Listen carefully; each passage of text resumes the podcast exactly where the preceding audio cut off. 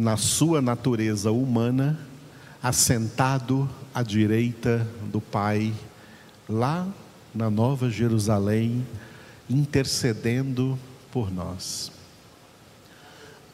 Mas na sua natureza divina, sendo onipresente, Ele está conosco todos os dias, até a consumação do século. Inclusive hoje, quer conosco aqui presencialmente, quer com os que estão virtualmente, ou até com aqueles que vão depois participar dessa congregação que fica gravada aí no YouTube. E que você deve nos ajudar também a espalhar aí nas redes sociais, compartilhar com outras pessoas, em nome de Cristo Jesus. Na segunda parte da nossa congregação, nós vamos meditar no Salmo 73, versículo de número 8, cujo título é Malícia e Altivez. Neste versículo, Asaf declarou acerca dos ímpios, acerca das pessoas que não conhecem a Deus. O que elas vivem fazendo no mundo? Entre tudo que elas fazem, são pessoas que motejam e falam maliciosamente, da opressão falam com altivez. Repetindo, motejam e falam maliciosamente, da opressão falam com altivez. Muito bem, este versículo tem parte A e parte B. A parte A é sobre a malícia dos homens. Motejam e falam maliciosamente. Vamos repetir só a parte A? Motejam e falam maliciosamente. O que é motejar? Um pouco da língua portuguesa arcaica. Motejar é usar de mote o que é mote? As duas primeiras sílabas desse verbo, motejar. O que, que é um mote? Mote é um assunto, é um tema. Motejar é quando as pessoas estão, geralmente em alguma roda, e estão ali conversando né? e todas têm alguma coisa a falar, todas são bastante fluentes naquele determinado tema em que elas estão conversando. E vocês vê ali elas conversando e dando gargalhadas, porque elas estão todas de comum acordo, elas todas concordam com que cada um do grupo daquela roda e no caso aqui uma roda de escarnecedores estão falando. Tá? São geralmente assuntos pejorativos, assuntos maliciosos, por isso motejam e falam maliciosamente.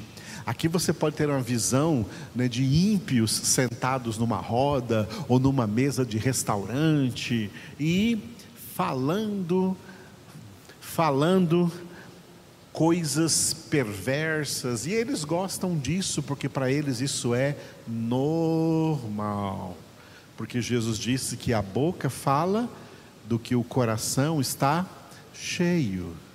E o mundo sem Deus, o mundo sem Cristo, é uma humanidade, infelizmente, cheia de malícia. Lembrando que a palavra malícia começa com três letras, M-A-L, mal, mal. Falar maliciosamente é falar com maldade. Nós vivemos em um mundo onde a malícia faz sucesso. Vivemos em um mundo onde piadas maliciosas são as mais famosas que existem. E, essas, e essa malícia no falar, a gente vê em tudo que a gente assiste. Você não pode ver um filme que tem palavras maliciosas, novelas, palavras maliciosas, músicas do mundo, palavras maliciosas. Por quê? São pessoas de Belial, são homens de Satanás, são homens dominados pelo pecado, dominados pelo pai da mentira.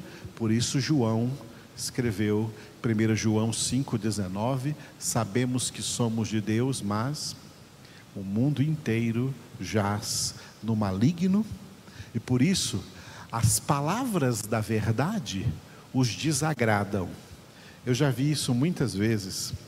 Eu já trabalhei muito com evangelização, já cheguei em rodas de bares, de restaurantes, de churrascos, de onde ímpios estavam conversando em praça pública e me intrometi no meio deles para pregar o evangelho. E eles estavam todos ali motejando à vontade, falando maliciosamente, mas quando eu chegava e trazia uma palavra de Deus, o semblante deles cai na hora como aconteceu com o semblante de Caim, e Deus falou: Que é isso, Caim? Por que está descaído o teu semblante? Diante da verdade, eles se desanimam, eles não gostam, eles detestam a verdade, mas eles amam a malícia. Essa é a natureza, essa é a natureza humana. E por isso Oséias capítulo 4, versículo 1 está escrito, ó, que Deus tem uma contenda contra os habitantes da terra, porque nela não há amor, nem verdade e nem conhecimento de Deus. Mas o que, que há muito? Há muita gente por aí motejando e falando maliciosamente. Para nós, filhos de Deus, o que a Bíblia nos ensina sobre malícia é o que Paulo escreveu, resumindo, em Efésios capítulo 4, versículo 31. Longe de vós toda a amargura e cólera e ira e gritaria e blasfêmias e bem assim toda malícia. Vamos repetir? Longe de vós toda amargura e cólera e ira, e gritaria, e blasfêmias, e bem assim toda malícia. Aonde Deus quer ver qualquer tipo de malícia, bem longe dos seus filhos. Deus não quer filhos maliciosos, filhas maliciosas. Deus nos salvou em Cristo Jesus para sermos filhos santos, filhas santas. A santificação, sem a qual ninguém verá o Senhor, é uma obra que inclui a retirada das nossas mentes, dos nossos lábios, da nossa boca, toda malícia, toda palavra maliciosa. Toda palavra maliciosa. Quem acha graça em piadas maliciosas estão com problemas diante de Deus. Estão, se são crentes e acham graça de piadas maliciosas, estão entristecendo o Espírito Santo de Deus. Crentes têm que achar piadas maliciosas lamentáveis e de extremo mau gosto. Porque o que o mundo gosta é tudo o que Deus desgosta. E portanto, como filhos de Deus, a nossa conduta tem que mudar. É por isso que o Espírito Santo opera em nós, pela palavra, a renovação da nossa mente, para que, tirando toda a malícia e implantando toda a verdade, toda a palavra de Deus, é isso que deve sair dos nossos lábios, é isso que deve sair da nossa boca. Nenhuma palavra maliciosa, porque homens maliciosos são pessoas de Satanás e não filhos de Deus. Na parte B do versículo, ele vai falar sobre outro tema, sobre altivez. Da opressão falam com altivez. Vamos repetir? Da opressão falam com altivez. Bom, então, é, Asaf é, consagrou esse versículo 8 para dizer acerca do que os ímpios falam no mundo. Eles falam maliciosamente, falam com malícia, e da opressão falam com altivez. Bom, essa, antes de falar da altivez, essa palavra opressão aqui traz a ideia mais completa é, acerca de quem Asaf está falando. Asaf está falando de ímpios, mas não de todos os ímpios, nesse sentido aqui da parte B do versículo. Ele está falando de ímpios abastados, de gente rica. Nós já lemos lá na carta de Tiago, nós lemos hoje o capítulo 4, né? Semana passada lemos os capítulos 1, 2 e 3 ah, e uma das coisas que Tiago fala, sim, que os ricos são opressores das demais pessoas que não são ricas como eles. Esse é um dos motivos que se encontram na, no dicionário de elementos. Há um dicionário de elementos que são elementos característicos de gente muito rica, de gente muito abastada, que comprovam acerca dessas pessoas o que Jesus disse, que é muito difícil um só rico entrar no reino dos céus. É mais fácil um camelo passar pelo orifício de uma agulha do que entrar um único rico no reino dos céus. Porque tem uma cartilha de motivos.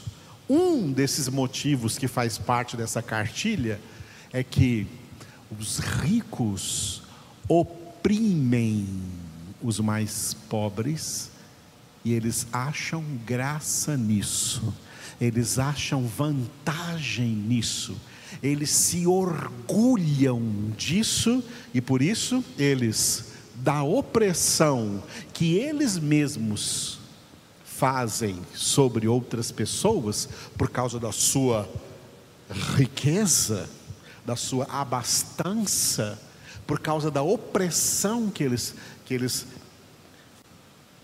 fazem com as outras pessoas, eles não estão nem aí, pelo contrário, eles se vangloriam disso. Eles falam da opressão com altivez. Os ricos apoiam uns aos outros na opressão a outras pessoas, tá? na opressão aos menos favorecidos financeiramente. E Deus vê isso e denuncia isso nas Escrituras. E Asaf, nessa experiência que ele está tendo aqui no Salmo 73, como homem de Deus, observando como vivem e como se comportam os ímpios ricos, essa é uma das coisas que ele enxergou. Eles oprimem os mais pobres e eles se vangloriam disso e falam dessa opressão com altivez. De vez em quando a gente vê exemplos por aí, que às vezes é capturado por alguma câmera, né, em algum restaurante, em algum lugar, quando um rico maltratam a pessoa mais pobre e geralmente eles dizem assim: Você sabe com quem é que você está falando? Amados, que coisa abominável aos olhos de Deus é pessoas se acharem maiores ou melhores do que alguém com base no que elas possuem, com base na sua riqueza, com base na sua vida financeira abastada. Essa é uma das razões pelas quais é muito difícil que um só rico entre no reino dos céus. Por quê? Porque a riqueza os torna é natureza humana, amados. É natureza humana. Isso não acontece só com quem é rico. Se um pobre ganhar de repente muito dinheiro na mega sena, ele se torna tão altivo quanto qualquer rico que já o oprimiu e ele vai passar também a oprimir. É o que Paulo escreveu em 1 Timóteo. A raiz de todos os males na humanidade é o amor do dinheiro. O dinheiro transforma as pessoas em pessoas malignas, perversas e opressoras e preconceituosas em relação aos outros, porque eles agora se sentem como pessoas da classe alta. E qualquer um de outra classe mais baixa do que eles, uh -uh, não podem nem sentar na mesma mesa. E eu já ouvi isso até de gente rica que se diz crente.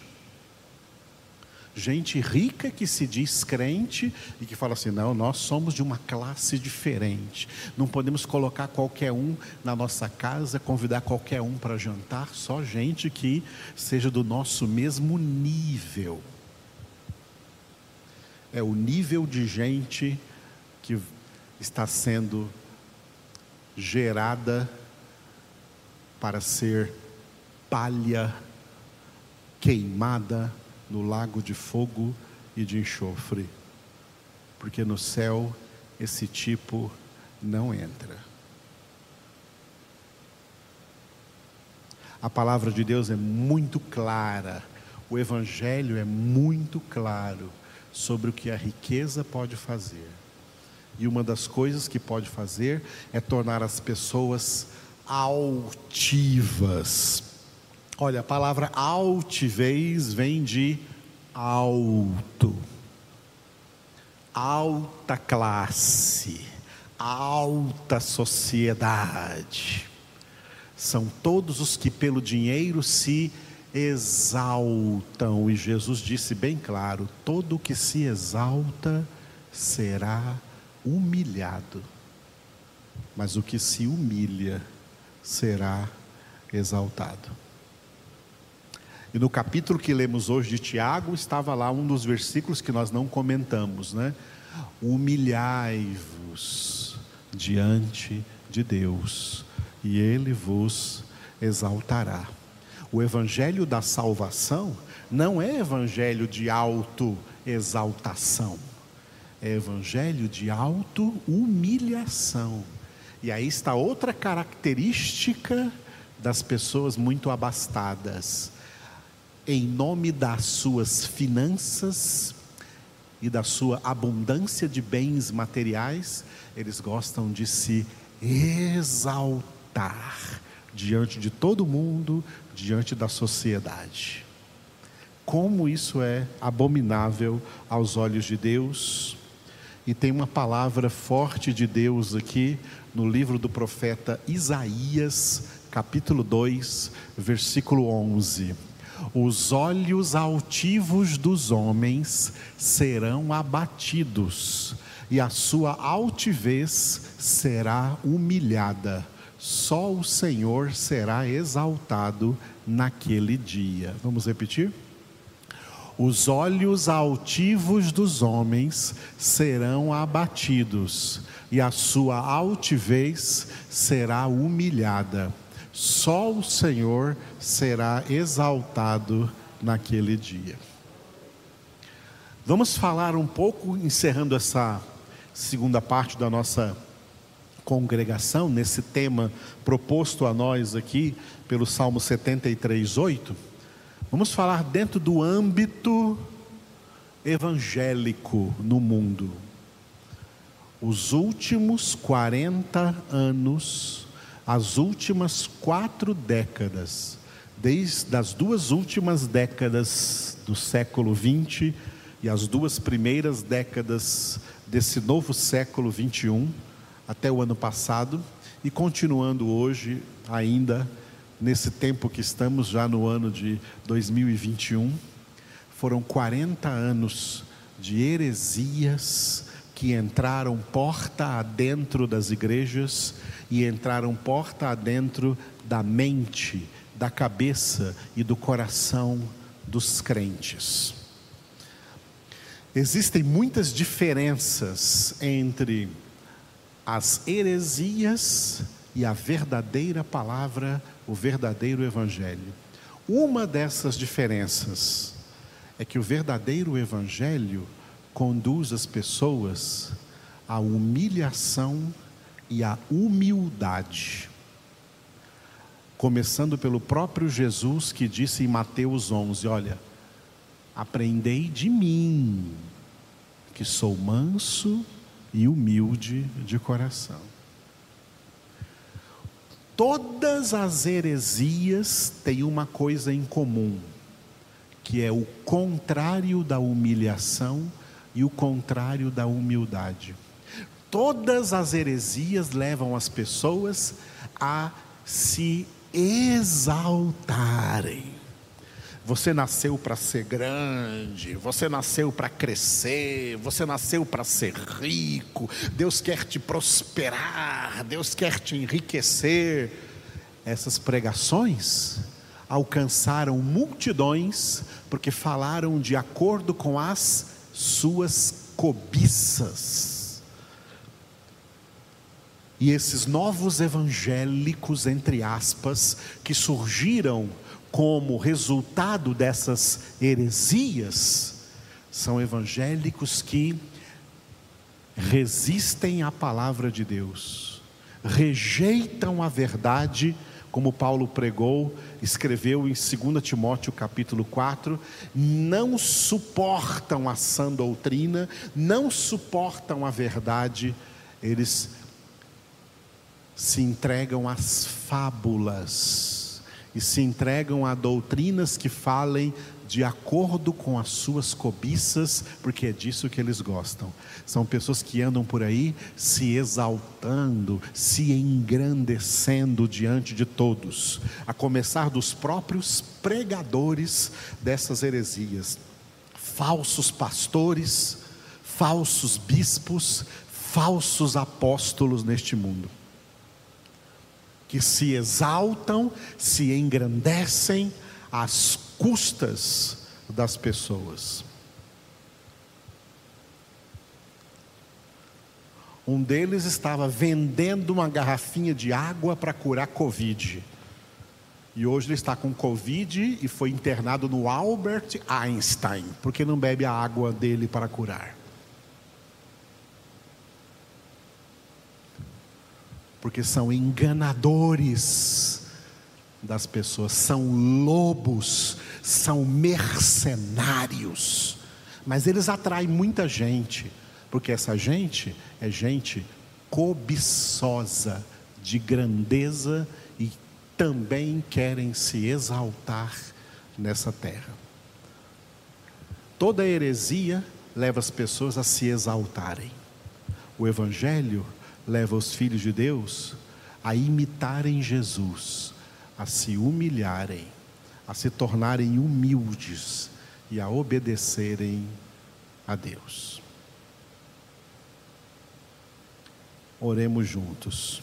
Senhor nosso Deus, te louvamos por essa palavra tão forte aqui que o Senhor deu a Asaf em meio, Senhor, à experiência que ele estava tendo de olhar para os homens ímpios no mundo especialmente os homens ímpios, abastados e ricos, e como eles se comportam, como eles agem no mundo, a forma como discriminam e até oprimem pessoas que não têm a mesma classe social de todos eles. Senhor, nós te louvamos porque tu és justo juiz, e não há nada que os homens façam que não venham a ter que prestar justas contas diante de ti, e o dia da prestação de contas está chegando, quando tu cumprirás esta palavra que tu mesmo disseste através do profeta Isaías: os olhos altivos dos homens serão abatidos e a sua altivez será humilhada.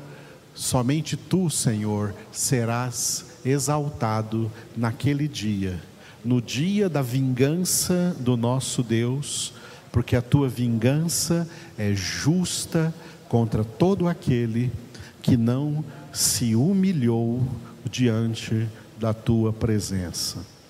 Daniel foi para nós também um modelo de humilhação, quando ele orou a ti, Senhor, dizendo que a ti, Senhor, pertence toda a glória e a nós o corar de vergonha.